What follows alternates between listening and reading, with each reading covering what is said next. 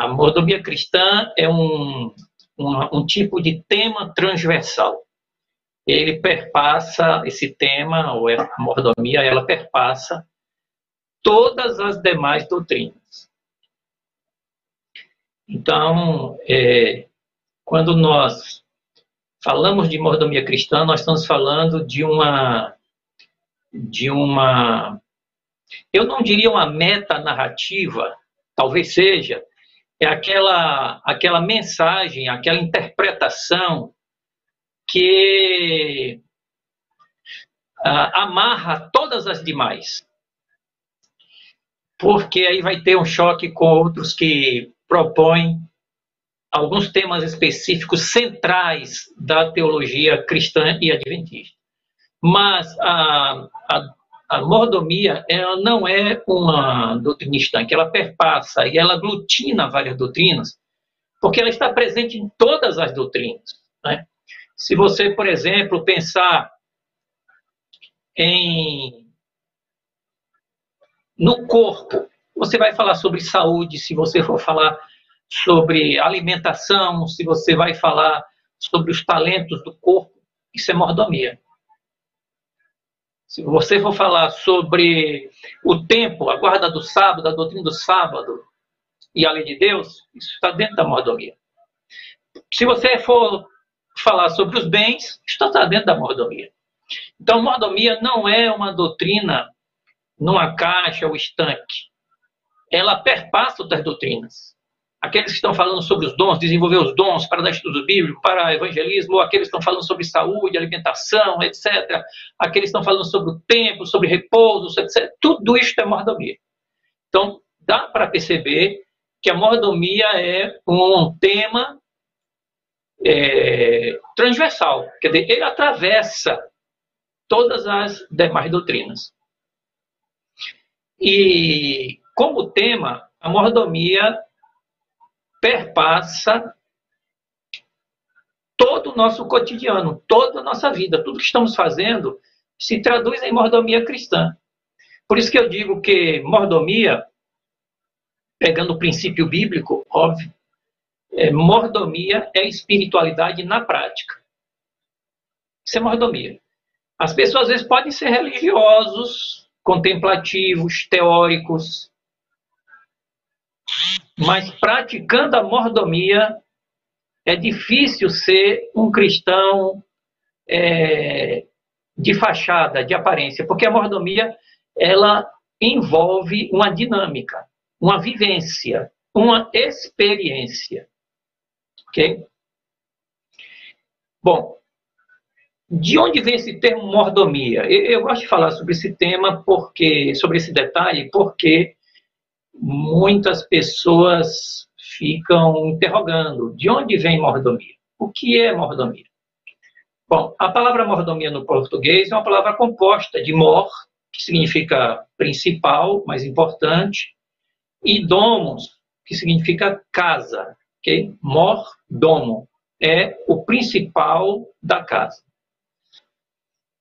Agora, mordomia, portanto, é o exercício desse gerenciamento da casa.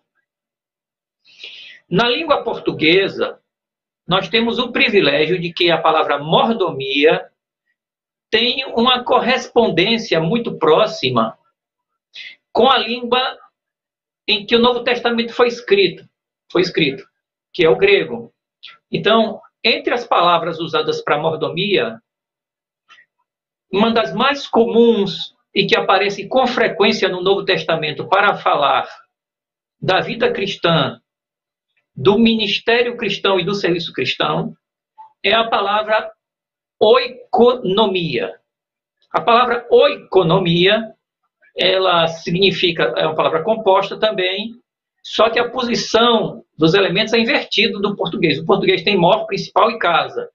No grego é primeiro casa e depois vem nomos, oiko é casa e nomos é lei, regulamento, é? deveres. Pode ter o sentido também de controle, certo? Por isso que mordomo, às vezes, é traduzido na Bíblia por despenseiro. Várias passagens da Bíblia não tem a palavra despenseiro. É, no original é mordomo, ok? Que, no, é, que em grego é oikonomos, certo? Casa, lei, regulamento, controle, etc. Então, o, a palavra oikonomos em português, é, essa palavra foi transliterada para o português, passou do grego português com o termo oikonomos, ou melhor, desculpe, economo. E há muitos anos na igreja, décadas atrás, o tesoureiro do campo e da União era chamado secretário econômico. É, esse econômico é um portuguesamento de oikonomos. Pegaram a palavra grega, não traduziram, apenas transliteraram, aportuguesaram, ok? E a palavra economia veio para o português com o formato de economia. Certo? Então, o indivíduo que estuda economia está estudando mordomia, certo? Baseado nos originais da palavra economia, que é economia, em grego significa gerente, administrador, é, despenseiro, alguém que toma conta dos bens da propriedade do outro. Então, esse é o sentido da palavra. Então, quando a igreja usa a palavra mordomia, ela está usando uma palavra que é usada na Bíblia, uma palavra que tem o mesmo significado que tem o termo bíblico, mais comumente usado para essa nossa relação de serviço, não é? De submissão a Deus, prestando serviço a Deus. Agora, quando nós falamos de mordomo no sentido de um administrador, de um gerente, de um despenseiro, isso pressupõe um outro sentido, que é senhor. Palavra senhor. Porque se tem um mordomo, é porque tem um dono, entendeu? Porque o mordomo, o economos, o praticante da economia, ele não é dono de nada, ele é um guardião, um gerente. Então, veja, a Bíblia, quando fala de mordomia, está falando de uma filosofia de vida diferente do que o mundo propõe. Porque o mundo vive sem Deus, ou vive numa relação com Deus só é, superficial, de boca, teórica, mas não pratica. Nem todos que ouvem é, as minhas palavras disse Jesus: aquele que ouve minha palavra e pratica, fez a casa sobre a rocha. Agora, aquele que ouve e não pratica, fez a casa sobre a areia. Então, mordomia é ouvir e praticar a palavra. É, é, é um clamor, é um apelo para um reavamento, para uma, uma experiência legítima, prática e verdadeira, sem teoria, sem engano, sem enrolação. É um apelo para o reavamento. Okay? É um apelo para o reavamento. E, aliás, isso é muito importante porque todos os reavamentos, os grandes reavamentos de Israel na Bíblia, desafio vocês a olharem, todos os reavamentos foram acompanhados de reforma, nos dízimos e nas ofertas, que é um dos capítulos da mordomia, ok? Quero ler com vocês um texto que resume isto que eu tenho dito até o momento, que é Salmo 24, verso 1, que diz assim: Ao Senhor pertence à terra e tudo que nela se contém.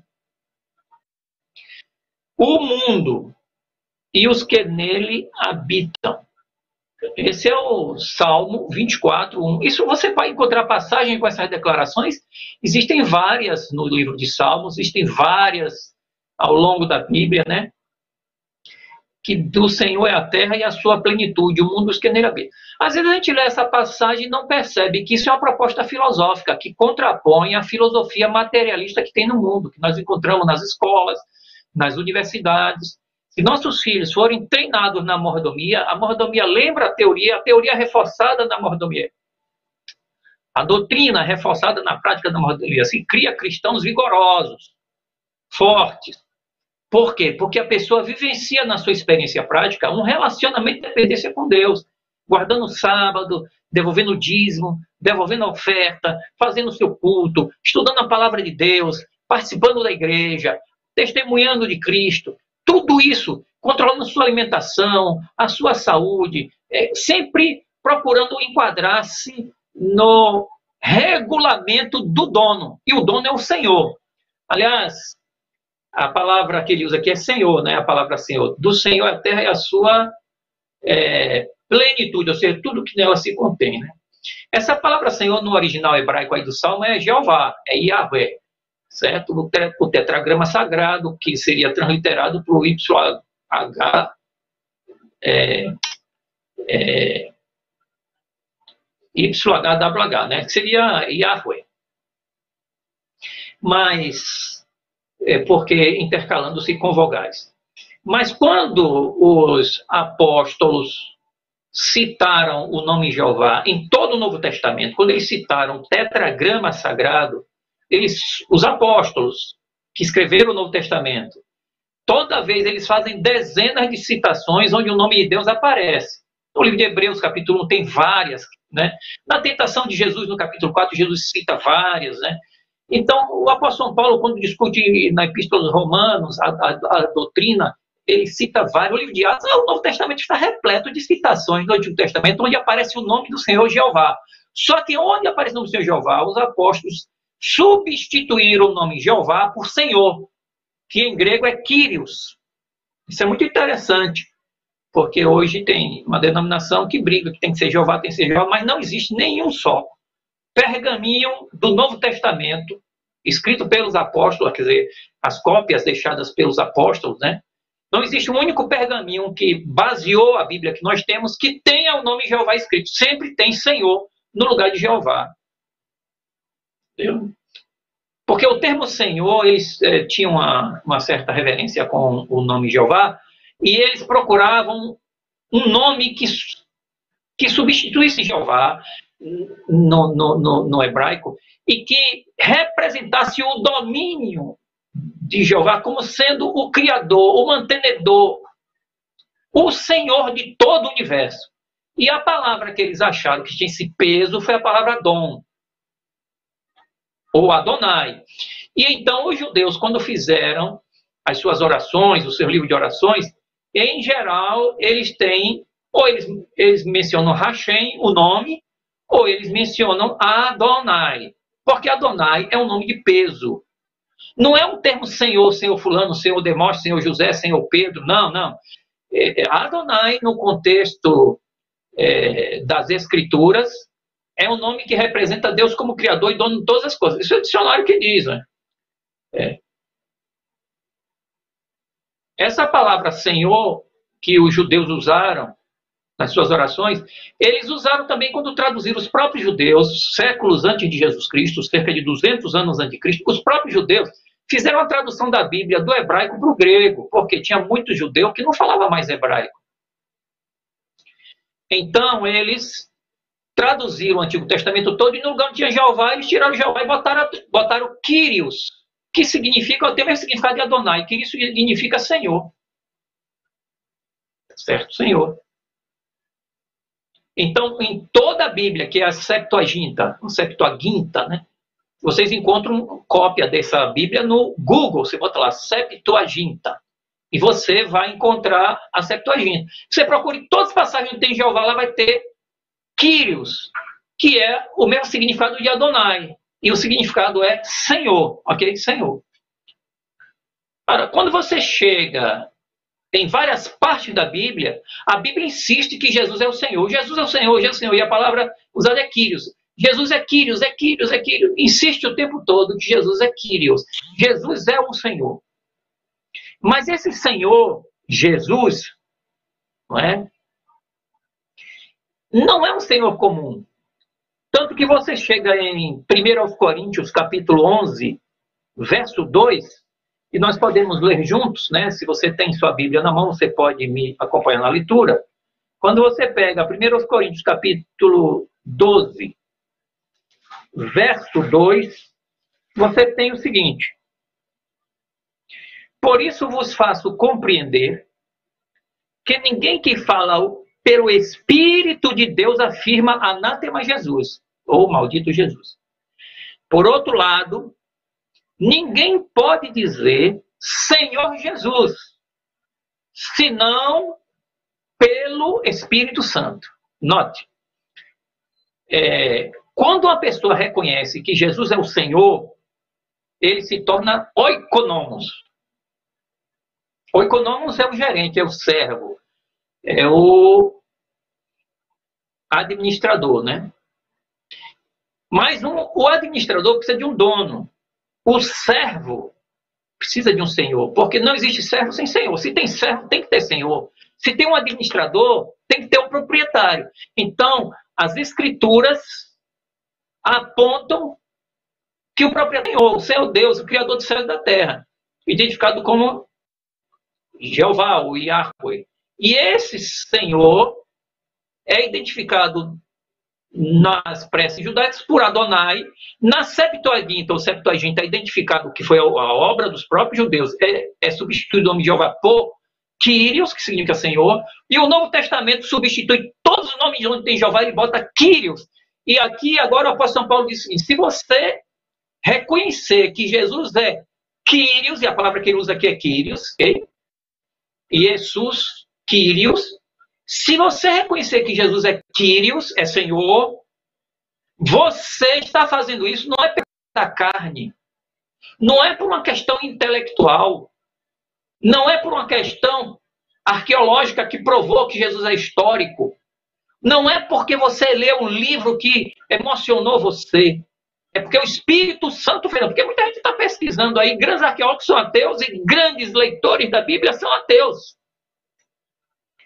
A questão é que é preciso haver a operação do Espírito Santo. Quando o Espírito Santo opera, se você teve uma revelação. Você agora, olhe agora para seu próprio coração, para seu interior agora.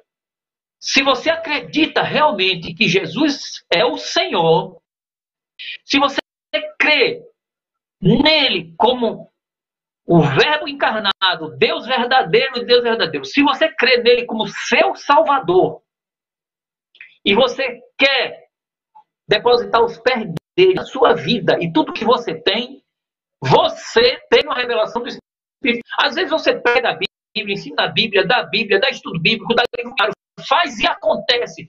E a pessoa não aceita que Jesus é o Senhor. Ou ela, pelo menos, diz assim: não, eu creio em Jesus. Mas ela não se submete ao senhorio de Cristo. Quando você se submeter, significa fazer o que ele manda. Vós sereis os meus discípulos, disse Jesus. Se fizerdes o que eu vos mando. Se não faz o que ele manda, é servo infiel. Não tem proveito algum. Quando a pessoa aceita Cristo, ele se torna servo. Então veja, mordomia é um tema transversal, perpassa todas as doutrinas e também permeia toda a nossa vida. Em tudo que nós fazemos tem mordomia. Nós estamos prestando contas a Deus e administrando vida que Deus colocou em nossas mãos de acordo com sua vontade, com a revelação que está na Bíblia e no Espírito. Tudo bem. E você, se você fez isso, se você aceitou isso, você tem uma nova visão. É uma cosmovisão nova. É uma filosofia de vida nova. Não é ateísmo, não é evolucionismo, não é darwinismo, que é tudo a mesma coisa. Não é existencialismo, não é hedonismo, não é materialismo, é adventismo, é cristianismo. É mordomia cristã. Então isso é transformador. Isso é transformador. Isso é uma, isso é uma concepção de mundo. Isso é uma concepção de vida. Ok? Mas essa concepção de vida não vem pelo abraçar ideológico. Não é dizer, não, eu abracei essa ideologia adventista ou bíblica e reconheço que eu sou um mordomo e que Jesus é o Senhor. Não, não acontece assim. Isso, você dá a mensagem, mas quem vai fazer essa consciência esse abraçamento da mensagem é o Espírito Santo. Então, o que a Bíblia está dizendo é que você só pode ser um mordomo verdadeiro se você é convertido. É pela conversão, a experiência com Deus. Você não pode dizer que Jesus é o Senhor, é o Quírios. O Quírios, que é o Adonai. Quírios e Adonai, que é Yahweh, Jeová. O Criador dos céus e da terra. Esse Quírios que os apóstolos chamavam de Quírios, que é o Senhor Criador. Esse Quírios que é Jesus Cristo. E a pessoa só entende assim. Muitos judeus aceitam que Jesus é o Senhor, outros não. Aí você diz, por que, que os judeus não aceitam? Não, os judeus não. Porque tem judeus que não aceitam, porque também tem gentios que não aceitam. Entre gentios e judeus, tem crentes e descrentes. Tem aqueles que aceitaram a operação do Espírito Santo e entenderam que é o Senhor. E entre judeus e gentios, existem aqueles que rejeitaram a operação do Espírito Santo e não creem que é o Senhor. Isso é, isso é, isso é a decisão para a vida morte, para para a perdição. E o apóstolo Paulo fala muito bem disso no livro dos Romanos. A, a oliveira boa não correspondeu, então cortou-se ramos da oliveira boa e jogou fora para ir para o fogo. Pegou-se a oliveira brava, o zambujeiro, e enxertou-se na oliveira boa, que é o projeto de Deus para toda a humanidade. Quer dizer, sempre foi assim. Ninguém se salva por genética, se salva uma operação do Espírito Santo e se torna mordomo de Deus. Nós não nascemos fiéis a Deus, nós nos tornamos pela operação do Espírito de Deus. Okay? Então, nós vemos aí é, a propriedade que é o mundo e tudo que nele existe, o gerente, que somos nós, os seres humanos, e o dono, que é o Senhor. Bom, agora, o, o que essa, esses três elementos é, produzem quando eles se relacionam? Quando o indivíduo entende que Jesus é o Senhor, agora é só Jesus. Com Cristo, por Cristo e em Cristo. Tudo para Cristo. Tudo foi feito por Ele e para Ele. Está lá em Colossenses, né? 1, 15, 16 em diante. Então, tudo foi feito por ele e para ele. Então, glória, pois, a ele eternamente. Amém. O que é que Jesus disse? O que Jesus disse é a última palavra, é inquestionável, não tem disputa, disputa nem discussão. Ele falou, é para ser obedecido. A palavra de Jesus é lei. Então, aí você se torna um mordomo de Cristo. E essa a mordomia era uma, é uma descrição da vida cristã, porque, pare bem, a vida espiritual ela, ela não tem limites. Tem gente que quer fazer um cristianismo onde Deus não mexa com nossa sexualidade. Você faz o que quer na sua área sexual, né? Ou nos seus pensamentos, mas não é assim na mordomia cristã. Então, quando nós lemos a Bíblia, nós vemos que a primeira coisa que Deus fez foi o seguinte: no mundo sem pecado, com seres perfeitos, Deus deu um jardim com tudo e disse: essa árvore e esse fruto vocês não tocam. É meu. Por quê? Porque o símbolo da mordomia é sempre o regulamento do Senhor. E aquela árvore servia para lembrar quem era o Senhor, porque ele dava a norma, ele dava o regulamento. Então você vai lá, encontra que Eva, ela cobiçou a árvore. A árvore é desejável. Ela, ela era agradável aos olhos, boa para comer e desejável. A palavra desejável ali que Eva utiliza ou que a Bíblia utiliza para Eva, a palavra Hamad em hebraico significa desejar. É a mesma palavra que está no décimo mandamento. Em Êxodo 20, 17. No décimo mandamento diz, não Hamad. Você não vai desejar. Então, o que nós percebemos, a gente diz que a lei não existia no Éden, ali estava Eva transmitindo o décimo mandamento, inclusive com a mesma palavra que hebraica que tem no décimo mandamento, é a mesma palavra que tem lá na descrição de Gênesis, quando descreve que Eva viu que a árvore era desejável para comer e pegou e comeu. O Senhor botou o seu senhorio no Éden. O senhorio não é por causa do pecado. O senhorio é uma relação com Deus, os anjos, todos os seres imortais que existem no universo, em outros planetas, seja lá quais forem esses planetas, eles têm uma relação de senhorio e mordomia. Ele, se, ele sabe que são oikonomos e que Jesus é o Kyrios, o Senhor, e eles são apenas mordomos. Isso estava no Éden. É, Eva era oikonomos. Adão era oikonomos. E o Senhor estava ali, Kyrios estava ali. Então, isso é, isso é uma coisa assim extremamente profunda. Porque, pare bem, não é só na questão da árvore. Você sai do Éden e, e vem, vem para o mundo de pecado, Deus põe normas. Deus diz assim: do mar, você vai comer de tudo, mas não vai nada que não seja de barbatanas. Ali está. Em cada peixe tem assim uma, é, uma repetição né, da proibição do Éden. Do Éden, de mostrar que ele é o Senhor. Eu sou o Senhor dos peixes. Não toque tenha barbatanas.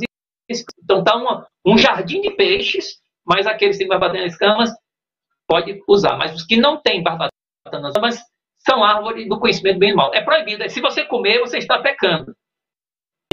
Dos animais da terra, ele disse: só come o que tem cascos divididos e que são ruminantes. Pronto. Os outros são árvore proibida. A moda, ela continua no mundo de pecado. Ela foi adaptada ao mundo do pecado para o nosso bem, para mantermos uma comunhão com Deus, para nos livrar, porque os mandamentos de Deus não são proibidas autoritárias sem motivo algum. Elas servem para conectarmos com Deus e aperfeiçoar o nosso caráter perante a Ele. Toda vez que a gente submete alguém, a gente imita esse alguém. Quando a gente submete, a gente imita Deus. Pela quando nós somos transformados. Né? Então, as aves, a mesma coisa. Deus estabelece sobre as aves. No tempo, Deus disse, eu dou sete dias. Tem sete, você tem um para tocar, o sábado. Olha o princípio do Éden. Né? O princípio do Éden está aí. Você tem é, talentos, diversos talentos. Ele diz, você vai usar talentos, mas talentos são para edificação. Não para talentos para destruir. Então, Deus, imediatamente, você chega lá em Efésios 4, Deus deu para edificar a igreja. E a Bíblia diz, tudo que fizer, então os talentos amarrados. Ah, os dons estão amarrados, as capacidades amarradas. Não, elas só servem se for para glorificar Deus e edificar. Se não for para edificação, esses dons, essa habilidade, assim, eu sou bom em roubar. Né? Eu sou um bom pistoleiro. Eu sou um bom traficante. Eu sou um bom mentiroso. Esses talentos não servem. E, e um, um, servo de Deus diz: Bom, eu, eu tenho uma facilidade para enganar, mas não vou fazer isso. Eu tenho uma facilidade com as pessoas, mas não vou fazer. Toda a capacidade humana, que, que glória de Deus, ela está proibida. Ela está proibida. Veja no caso, é, você ganha dinheiro, diz, não, mas os dízimos e as ofertas você não toca. O dízimo eu já fixei, a oferta você vai me dar uma oferta generosa. Toda vez que eu lhe abençoar, você não toque. Olha o princípio da ciência, da árvore da ciência do bem e do mal. A mordomia, ela vem do Éden e ela perpassa tudo. E você pode estender a mordomia até o céu. Porque lá havia uma permissão geral para muita coisa, mas havia proibições. Você não pode almejar ser igual a Deus. E foi o que é, Lúcifer fez, né? se tornou o diabo. Agora veja como é profunda. Não é uma questão meramente de regulamentos religiosos. Veja que a Bíblia diz, entra na questão da sexualidade, que eu mencionei, uma questão é, íntima, mas a Bíblia fala sobre palavras, seja a vossa palavra sempre boa, não é?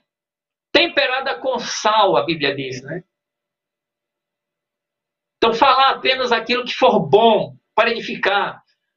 Abençoai, não amaldiçoeis, disse Jesus. Então, as palavras estão também sob o controle do Quírios.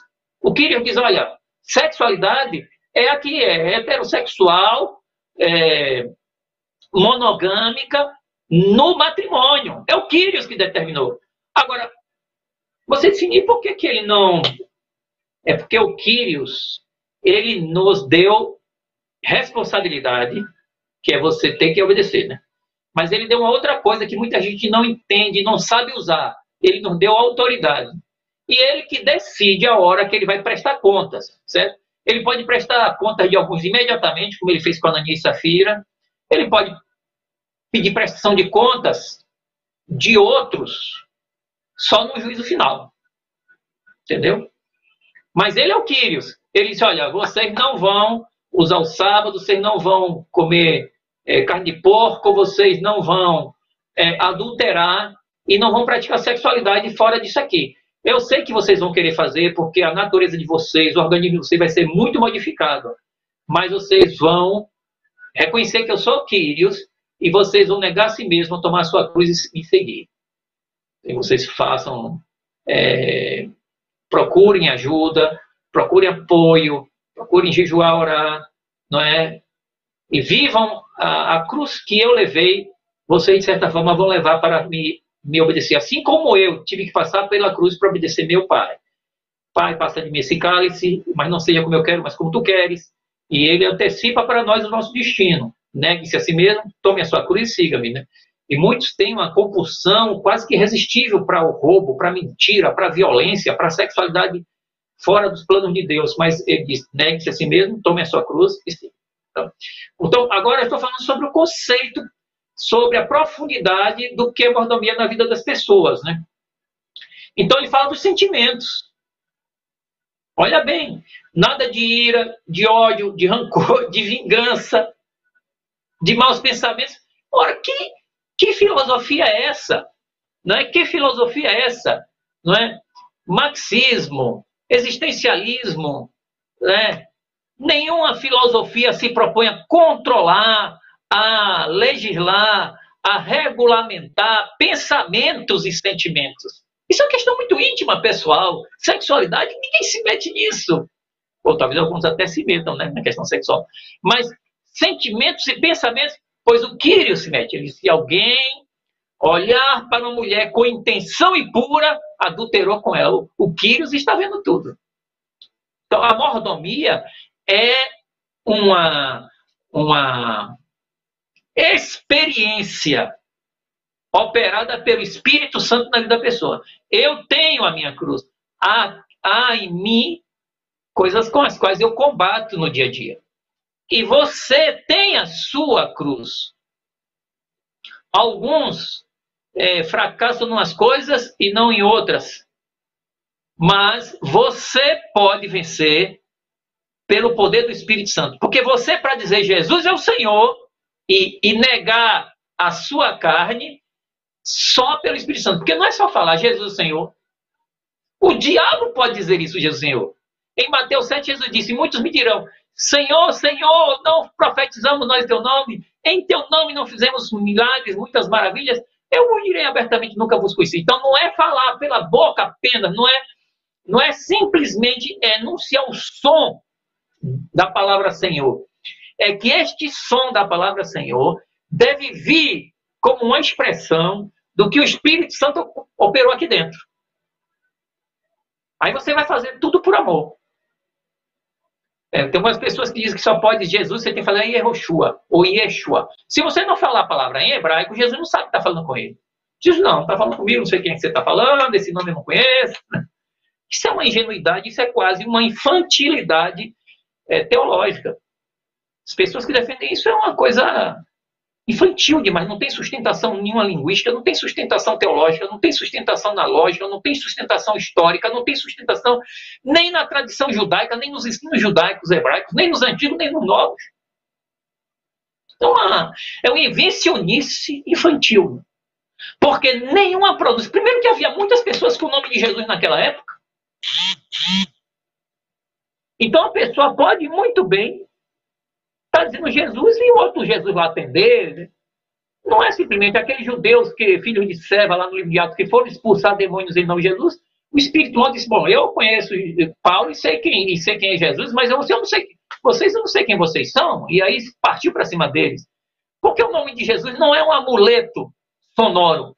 O nome de Jesus tem que ser a experiência interior. Você reconhece que Jesus é o Senhor, porque o Espírito Santo é você. Então, os que não têm o Espírito de Deus não reconhecerão de fato que é o Senhor. É por isso que a pessoa, é, às vezes, está na igreja e ela não é fiel nas ofertas, porque ele caiu da fé, ele entristeceu, se afastou do Espírito de Deus e ele não reconhece mais o senhorio de Cristo. A imagem do Senhor Jesus, a presença do Senhor Jesus está embaçada por uma neblina de transgressão. Então ele não reconhece o poder, a presença, a influência, na autoridade divina Jesus, aquele que tem olhos de fogo, não é? e que ninguém pode contemplar. Ele não sabe quem é Jesus. Então ele não ama Jesus, ele não viu Jesus pendurado na cruz pelos seus pecados. Então esse cidadão, o que, que vai acontecer? Ele diz, eu não vou devolver dinheiro de oferta não, que isso é só dinheiro para a igreja, é dinheiro para pastor.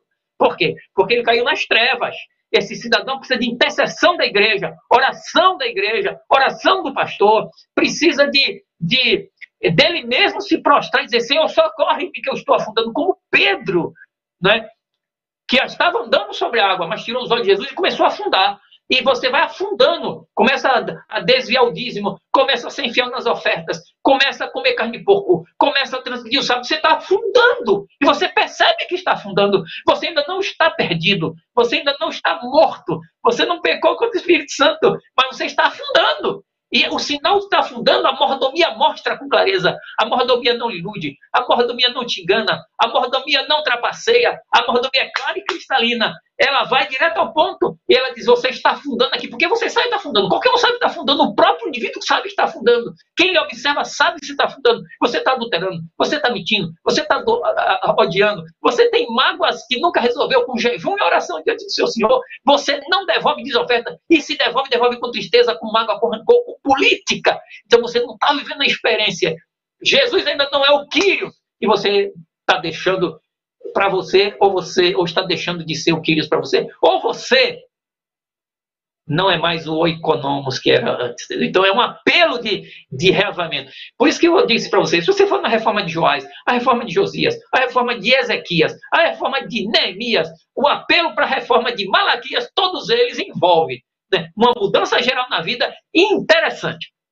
Todos eles, o ponto-chave, o coração da questão era dízimos e ofertas.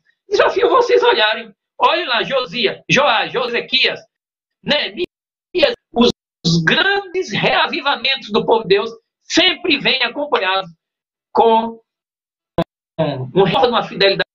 Por quê? Porque o, o, profeta, o sacerdote, o rei que passou pelo reavivamento, que, que enxergou a verdade, ele percebe logo. Nós estamos afundando nisso, nisso, nisso, nisso não tem Você percebe por onde a água está. Você vê o dízimo, você percebe o dízimo está ali afogando. Você está cheio de dízimo, ofertas atrasadas, cheio de engano, de, de, de, de, mágoas, de rancores, de queixas. Sua vida não tem paz, você não está feliz. Você está fora de Gálatas 22. Porque o fruto do Espírito é amor, é o Espírito. Quem faz você reconhecer que Jesus é o Senhor é o Espírito. E quando o Espírito pega você, aí você diz, Jesus é o Senhor, de amor de alegria, de longanimidade, bondade, benignidade, fé, mansidão, paz e domínio próprio. Uma vida transformada. Um homem e mulher transformados para a honra e glória de Deus. Agora sim, economos. Jesus é o Senhor e o seu nome está no livro da vida do Cordeiro. Você é herdeiro do Rei de Deus. E nós vamos encontrar lá todo Senhor Jesus. Eu não sei se transformei minha aula num sermão, mas eu procurei pegar o conduir sintetizar, dar talvez para algumas, algumas questões que possam surgir. Muito obrigado. E, e a palavra, pastor José. Ô, pastor Demóstenes, muito, muito, muito obrigado, pastor. Só para o senhor ter uma, uma ideia das pessoas que estão comentando aqui, dizendo a maravilha dessa aula. É, o Leandro Padilha, pastor, escreveu assim: um sermão já fervilhando em minha mente. Esse é o objetivo desse curso, na verdade, é que aquilo que nós aprendemos aqui possamos compartilhar com outras pessoas. Então, se já tem coisa aí fervilhando na mente do Leandro, imagino que de muitas pessoas, essa, essa é a ideia. Pastor Demóstenes, nós reservamos esses momentos finais agora para algumas perguntas. E eu quero começar já com uma pergunta. O senhor tem muito sobre a área de fidelidade, de mordomia cristã. E alguns meses atrás surgiu o sonho de escrever um novo livro, mas com aspectos mais práticos. Os livros que estão disponíveis aqui na plataforma que o senhor disponibilizou, eles são mais da teologia da mordomia cristã. E nós sonhamos em um livro mais da prática, perguntas do dia a dia, é, em relação à, à, devolução do dízimo, a devolução da oferta, do líquido, é do bruto, é, do imposto de renda, como devo fazer. E o senhor fez uma pesquisa e, e eu queria que o senhor nos apresentasse um pouco desse livro. Imagine que nós temos a capa já desse livro disponível, nós vamos visualizar a capa do livro. É, essa é a capa do livro, do novo livro do pastor Demóstenes, e eu queria que apresentasse um pouco, pastor, sobre o que vai tratar esse livro? Em que aspecto ele é diferente dos livros disponíveis aqui na plataforma? É, Bom, esse livro é uma cobrança de muito tempo, de vários pastores, é, administradores do, de campo, tesoureiros, presidentes de né, departamentais de mordomia, inclusive vários. Mas esse livro, como um outro que eu escrevi, é assim, um empurrão especial do pastor José Zanan. Né? O pastor José estava nesse período e o pastor José Zanan tem pastor. Precisamos é um livro que responda a questões práticas. Né?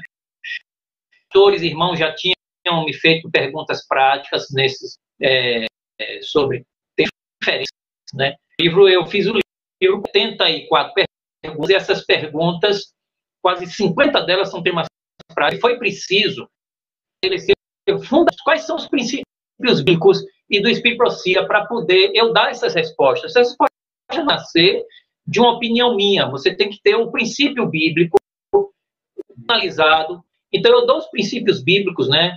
O princípio é, da o princípio da adoração, o princípio do ministério, o princípio do aumento e da bênção. Então, esses princípios são estabelecidos. Algumas orientações teológicas básicas são apresentadas para algumas dúvidas que estão dentro desses princípios, certo? Que as pessoas usam para objetar, contrariar esses princípios. E em seguida eu passo a responder todas essas questões. Se a palavra dízimo é dízimo, se diz o centro, é, se dízimo incide sobre mesa, sobre doação, sobre imposto de renda, sobre auxílios, sobre garantia, como é que funciona isso? Uma série de outras perguntas que as pessoas mandaram. Alguns pastores me ajudaram, né, deram sugestões. O pastor Gilberto Teis mandou uma lista também, que eu peguei algumas delas nesse livro. Né? Algumas eu peguei já né, nos encontros da igreja. Então, esse livro, eu acho que ele é uma, esse, um título parecido. Eu fiz um livro Perguntas é, e Respostas sobre dízimos e ofertas, né?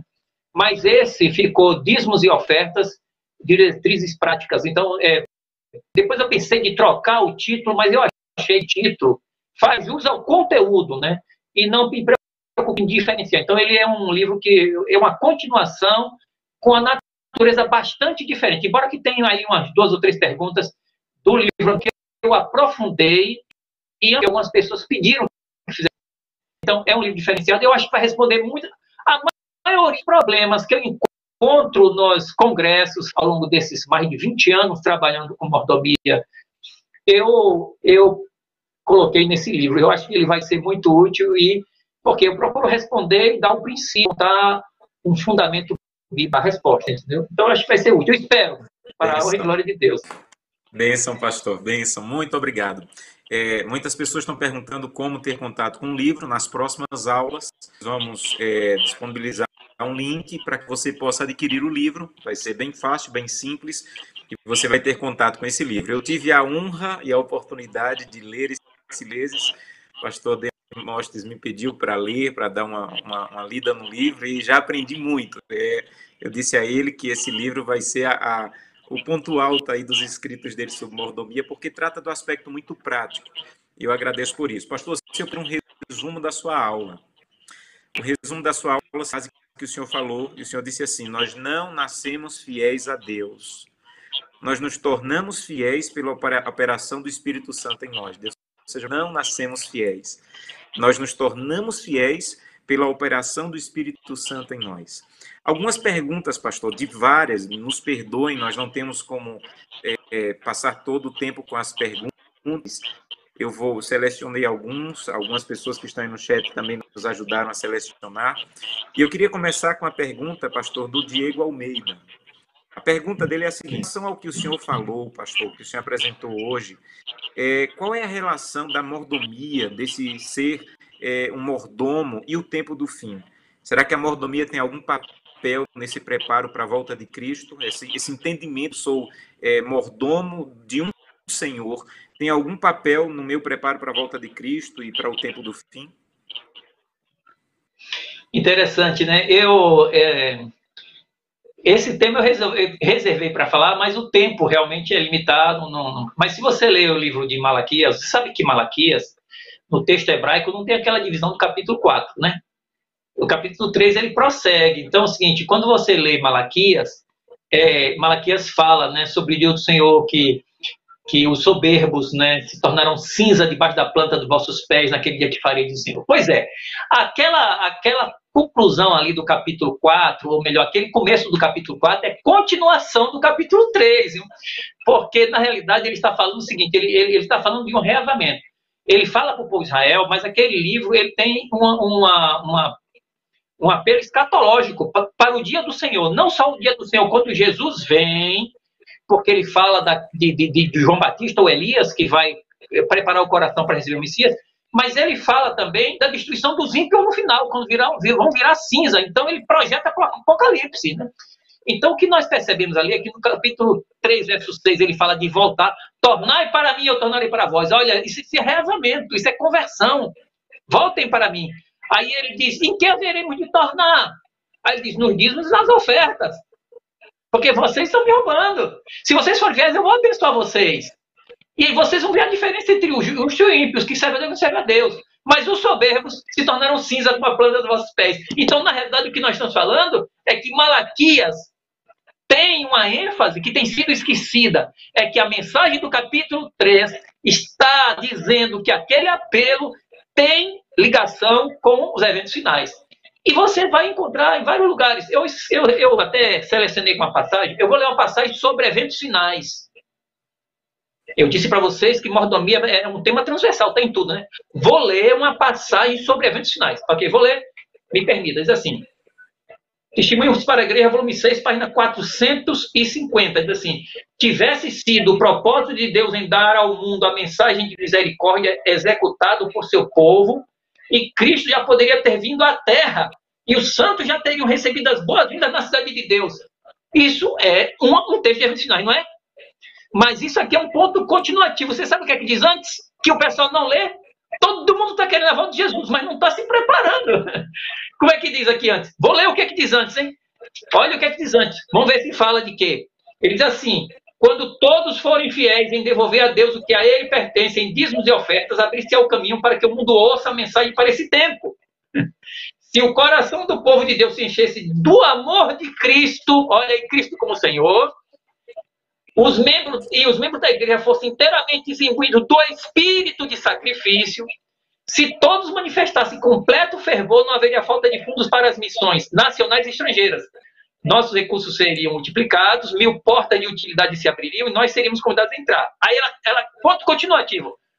Tivesse sido o propósito de Deus e uma missão de misericórdia ao mundo, Cristo já teria voltado à terra. Sabe por que os eventos finais não chegaram aos, aos finalmente mesmo? É porque as pessoas não estão praticando mordomia.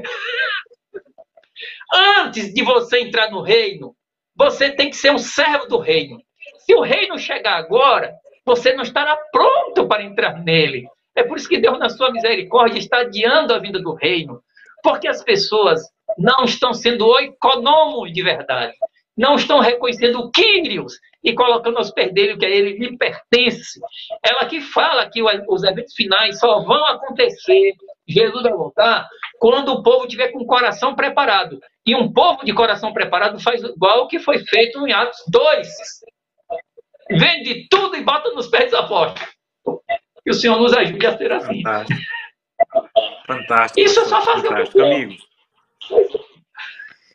Na próxima aula do então, pastor Demóstenes, nosso curso... Pra... Obrigado, pastor. Amigos, a próxima aula do pastor Demóstenes no nosso curso vai ser exclusivamente para responder perguntas e respostas. Vai ser para perguntas e ele dar respostas. Essa é a especialidade do pastor Demóstenes, ele tem feito isso muito, muito bem. E nós vamos ter a próxima aula, pastor, só com perguntas e respostas, porque é, o Everaldo, o Vieira, Rafael, Wilton, Ademir, é, Ronieri fizeram perguntas fantásticas, mas perguntas muito práticas que nós vamos pedir que o senhor nos ajude na, na próxima aula. Mas eu quero apresentar agora, pastor, é, uma pergunta do Vieira. A pergunta é, é o seguinte, é sobre o tema de hoje. É possível uma pessoa ser um bom mordomo, estar Cristo como Senhor, o senhorio de Cristo em sua vida? É possível alguém ser um bom mordomo, fazer tudo direitinho, mas sem aceitar o senhorio de Cristo em sua vida? É, pode, entre aspas, né? Porque os fariseus não faziam isso, né? O jovem rico fez isso. O jovem rico conseguiu é, fazer isso. O fariseu se gabou lá, né? Eu, eu jejuo duas vezes por semana, eu dou dízimo até doendo comigo, etc. Veja, é possível na aparência, mas é tão desgastante, tão cansativo, que essas pessoas não duram muito nessa jornada. E logo fica claro que elas são lobos em pele de ovelha. Né? Há muitos anos atrás surgiu uma revista Atalaia, que não existe mais, da FPB, era uma revista missionária que tinha assim: se você quer ser ovelha, você precisa nascer de novo. Então é a história de um lobo que ele amava tanto a filosofia de vida das ovelhas, o estilo de vida das ovelhas, assim, a beleza pacífica das ovelhas. Assim, ah, era um lobo que não. Era um lobo com problemas de. Não tem gente que diz assim, ah, eu, eu nasci homem, eu nasci mulher, etc. Então, é, é, é lobo, nasceu lobo, mas ele disse, por dentro eu sou ovelha. Mas aí foi e comprou uma bela pele de ovelha, vestiu a melhor que ele pôde e ficou no meio das ovelhas. E ele, ele disfarçava tanto, até capim ele comia, que as ovelhas é, perceberam assim um focinho meio comprido, mas disseram, coitado, é assim mesmo, é o pecado. Aí ficou no meio das ovelhas. Mas só que com o passar do tempo, ele não aguentou mais, porque veio o sol, veio o calor, ele começou a se engasgar, tem digestão. Então ele se revelou. Né? é, no seu desgosto próprio. Mas o clímax dessa revelação foi que o pastor veio contar as ovelhas um belo dia e percebeu que uma era meio estranha. E quando todas entraram, o pastor botou o cajado sobre ela e disse assim: Se você quer ser ovelha, você precisa nascer de novo. Só através do Espírito Santo você pode reconhecer que eu sou o Quírios. Então, assim, eu acho que a pessoa pode fingir, mas não dura muito tempo. Os circunstantes percebem logo que ele está fazendo aquilo forçado, de má vontade, ele tem um espírito que não é o espírito do, do amor de Cristo, entendeu? Então é um, um, fracassado fingindo que é vencedor. É melhor ser um vencedor de verdade pelo poder do Espírito de Deus, né? Então é só entregar-se a Jesus. É, isso é buscando o Espírito Santo, buscando uma experiência Amém. com Deus. E aí a realidade vai acontecer. Pastor, uns estão pedindo onde está a citação no livro Eventos Finais, em qual página? Eu entendi que é do livro Eventos ah, não, eu disse assim. Não, não é eventos finais, não. Eu citei do Testemunhos para a Igreja, volume 6, página 450. Eu estou dizendo que esse é um texto de eventos finais, acerca dos eventos finais. Agora, se ele está no livro Eventos Finais, eu não, não tenho certeza, não. Eu sei que ele está em Testemunhos para a Igreja, volume 6, página 450. Tá certo? Perfeito. Pastor, pergunta. Ah, eu achei relacionada ao tema de hoje, do Diego. Pastor, existe a possibilidade de se tornar legalista ao tentar observar os simples da mordomia? Como viver uma mordomia como estilo de vida, mas sem a, a mancha do legalismo? É. O, o, a, a, vida cristã é um combate contínuo. É que a carne combate contra o espírito e o espírito contra a carne, não é isso? Então, é, um, é uma eu diria assim, certo, você está andando naquela, na ponte de corda, você tem ponte, você tem, mas ela balança principalmente quando tem vento, certo? Então, a, o apóstolo São Paulo diz, a carne contra o espírito, o espírito combate contra a carne, né? O apóstolo São Paulo, capítulo 7 de Romanos, ele diz, o que eu faço, eu faço, não quero, tal. Então, o que acontece? Nós temos que nos conscientizar que nossa vida cristã, ela vai ter constantemente querendo se levantar e fingir que é novo, para tomar o lugar do novo. Sempre. Então, ele não consegue, o velho homem não consegue mais te levar para o adultério, para o roubo, para a mentira, para a violência. Isso tudo não é problema. Guarde o sábado, mas guarde o sábado na sua própria força. Jesus disse: sem podeis fazer. Então nós temos que a cada dia depender de Jesus. Ter uma vida de comunhão. Essa não ela é funcional, ela é operacional, ela funciona. Acorda para orar, para estudar a palavra de Deus, tenha horário durante o dia, leve tudo em oração, faça o seu culto à noite, ore à noite, tenha uma vida de intercessão, é, evite se abeberar, não é? dos venenos tóxicos desse mundo, ok? Mantenha uma mente limpa, que essa comunhão com Deus não é comunhão que salva, é o Deus comunhão que salva. Quando você busca Deus, ele refrigera. Quando você busca a, ao Senhor, é o Senhor que lhe salva, não é sua busca que lhe salva, é, é o Senhor. Ele desperta para buscá-lo, porque a Bíblia diz que ele opera em vós o querer e o efetuar. Resposta Deus. Ah, mas eu estou sem vontade. Mas se você sabe que tem que ir, é porque ele mostrou. Então vá. Mas eu estou querendo voltar. Você sabe o que é vida cristã? Vida cristã é a sua cruz. Negue sempre também a sua cruz, O que é negar-se a si mesmo? É você ir, você não quer, e tá de onde você quer ir. Então é o seguinte, é você correr para longe daquilo que você quer correr para cima. A carne pede para você fazer uma coisa e você faz a outra coisa que você não quer, porque quem quer é o que. Aí você. Mas deu vontade de bater. Tanta vontade que eu nem. Mas eu não vou bater. Eu acho que eu tenho uma vontade dele. Mas eu não vou bater, porque Jesus disse para não bater e você volta. Você faz assim, a sua vontade está conflitando com o espírito, mas é o espírito que está arrastando você para fazer o certo, e esse mesmo espírito vai dominar depois do ti, para que você não só faça o que o espírito quer, mas sinta como o espírito sente. Porque não é uma coisa do estalar de dedos. A vida cristã é uma jornada de uma vida e a vida inteira crescendo. Você perceber que no início é, é, você nem sabia direito certo fazer, porque que adianta eu fazer o certo se eu estou com vontade de fazer errado? Não, você tem que fazer o certo com vontade de fazer errado, orando a Deus para lhe dar um coração certo no fazer certo. Porque se você disser assim, não, eu só vou fazer o certo quando o coração estiver certo, isso quer dizer que você sabe que aquilo está errado e vai fazer mesmo assim. O ideal é o seguinte: eu vou fazer o certo porque o certo é o que Deus manda. Jesus mandou eu fazer isso. Veja Jesus, qual era o certo? O certo era morrer na cruz ou não morrer na cruz? O certo era morrer na cruz.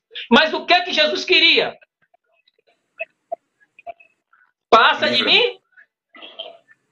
Ele queria o livramento. Isso é normal. Por quê? Porque a natureza humana quer o livramento. Mas nós temos outros, outros apelos que Jesus não tinha. Nós, assim como Jesus queria o livramento, que é normal, fugir da morte para a vida, mas ele disse: mesmo que eu queira, na minha natureza humana, o livramento, não importa o que eu sinto que eu quero, o que importa é que Deus quer. Bom, nós, em nossa natureza pecaminosa, pedimos mentira, adultério, violência. Aí nós dissemos: assim como Jesus negou-se uma coisa boa para morrer porque Deus quis, eu posso muito bem me negar uma coisa má, mesmo que exija a morte, porque é o que Deus quer. Vocês estão entendendo? Mantenha a comunhão. A comunhão não é que salva. Quem salva é o Deus com o qual você se encontra na comunhão. A gente diz, a comunhão salva, claro, é uma forma sintética de falar, mas está se entendendo que não é a torneira que mata a sede, é a água que passa através dela, entende? A comunhão é a torneira. Uma água que vem dessa torneira que você recebe, que é Jesus. Então, comunhão é uma metodologia que Deus estabeleceu. E me achareis quando me buscou nosso coração. É um jeito, você busca. É Deus que está te empurrando. Quando você chega lá, ele mata a sua sede. Bom, farisaísmo só morre com comunhão. Com Cristo. Só. Amém. Amém. Deus seja louvado. Pastor Demóstenes, muito obrigado por essa aula, muito obrigado pela oportunidade de aprendermos tanto, de maneira tão profunda, essa, essa base do que vai nos ajudar nas outras aulas. Que Deus continue lhe usando poderosamente. Mordomia cristã. Neste vídeo eu quero lidar com cinco mitos comuns da mordomia cristã. Nesse e no próximo vídeo nós vamos totalizar 10 conceitos de mordomia que eu ouço em todo o mundo quando escuto pessoas, escuto pastores e com meu trabalho orientando pessoas para a mordomia. O primeiro mito é o mito que mordomia tem relação com dinheiro e ofertas. Tem um problema aí. Mordomia é um estilo de vida. E eu garanto a você que se o foco for somente o dinheiro e doações, dízimos e ofertas vão crescer por um tempo. Mas não vai ajudar o indivíduo na sua caminhada com Deus. Então temos que olhar que a mordomia cristã é muito mais que dinheiro e dízimos. É realmente estilo de vida, permitindo que Cristo seja o Senhor da nossa vida. É de coração, é com espírito e não assunto financeiro. Mito número 2 é que mordomia é sobre arrecadar fundos.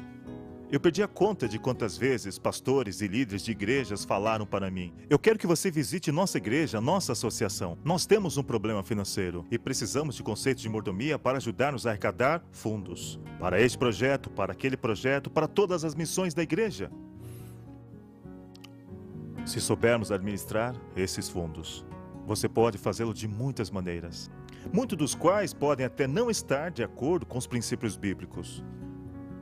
Mas quando percebemos que doar é um reflexo da comunhão com Deus, então nós entendemos que mordomia cristã é realmente sobre liderança espiritual, mais do que arrecadação de fundos. Mito número 3. O mito é: nós não temos dinheiro. Eu ouço isso em todo o mundo. Não temos dinheiro suficiente para o que queremos fazer. Bem, pense no que isso quer dizer. Se esta é a igreja de Deus? Se acreditamos que Deus está por trás do que tentamos realizar? Se cremos que estamos envolvidos na missão de Deus? Então Deus não teria todo o dinheiro que ele necessita para realizar o que ele quiser a seu tempo? De fato, eu tenho analisado dezenas e dezenas, talvez centenas de igrejas e associações. E eu nunca vi uma que não tivesse o suficiente. Ó, oh, eu tenho ouvido isso o tempo todo, mas geralmente dinheiro insuficiente. Ou essa atitude vem com três pontos básicos: problemas de liderança, com visões ou prioridades erradas. Sem pessoas suficientes para realizar o que o líder pensa ou deseja fazer, por exemplo, o pastor de uma igreja de 50 membros que pensa em construir uma igreja para 500 pessoas essa matemática simplesmente não existe para essas pessoas. Para apoiar o seu sonho, sua visão, que na verdade se tornará um pesadelo para muitas pessoas. Você precisa ter uma matemática crítica para realizar esse tipo de arrecadação de fundos. E se você somente lidar com perspectiva de arrecadação de fundos, e isso é um problema de liderança, onde você não tem pessoas suficientes e tem um líder com a visão errada. A terceira ideia ou o terceiro problema, que é a ideia de não ter fundos suficientes. Ou é uma ideia errada, ou uma falta de ideia. Deus não está interessado em posição social. Pessoas não estão interessadas em manter status social. Existe uma atitude inata que eu acredito que vem de Deus, que nos inspira a suportar alguma coisa que é agressiva em realizar a missão de Deus para a sua igreja na terra. Quando todos estão envolvidos na missão, quando estão crescendo espiritualmente, doar se torna uma consequência. Tudo o que precisam é de mais informação. É por isso que o espírito do conceito de liderança, que olha para a mordomia como a dimensão do discipulado, é tão importante e crucialmente vital. Número 4. O mito que a doação é para ajudar a igreja. Eu faço essa pergunta em todo mundo: qual é o principal propósito do dízimo? E a resposta mais comum é para pagar os pastores ou apoiar a igreja. Eu tenho uma pergunta simples para você. Nossa primeira citação de dízimo na Bíblia se refere a Abraão. A pergunta é: qual pastor ou qual igreja ele ajuda? Houve uma ocasião quando ele deu dízimo para Melquisedeque. O que ele fez com dízimos e doações das ofertas antes disso e depois disso? Bem, ao ler a Bíblia, eu chego apenas a uma conclusão. O dízimo era dado como uma oferta de sacrifício para Deus. Tarde e manhã, manhã e tarde, existia um sacrifício. Era um jeito de louvar a Deus. Precisamos entender biblicamente que o dízimo não é para ajudar a igreja, o dízimo é para louvar a Deus em lado financeiro da vida. É muito importante que nós entendamos isso, porque quando louvamos Deus com dízimos, devolvemos nosso dízimo para Ele e não damos para a igreja. Podemos fazê-lo por meio da igreja. Mas Jesus disse ao povo para trazer os dízimos para ele. Ele disse que iria dar suporte para a igreja, os levitas e os pastores, com os dízimos recebidos como oferta de adoração. Então, ao devolver seu dízimo, faça-o como um ato de adoração e não simplesmente como uma ajuda à igreja. E o mito número 5: que doar cura o egoísmo. Uma pergunta: Você luta contra o egoísmo em algumas áreas de sua vida? Se você é como eu, com certeza luta. A questão é: não importa quanto você der, não irá curar o problema do egoísmo. Egoísmo, a raiz dos pecados, talvez de todos os pecados. E a única cura para o pecado é estar crucificado com Cristo e aceitar sua transformação e presença em nossa vida. E agora, para aqueles que andam com Jesus, doar se torna um antídoto para o apelo do materialismo no mundo. Mas a única cura para o egoísmo é uma experiência com Deus. Então, da próxima vez, pense nisso que conversamos hoje e lembre-se: são apenas mitos. A base de tudo é aprender a louvar a Deus. É nossa vida diária, nosso estilo de vida, adoração e louvor.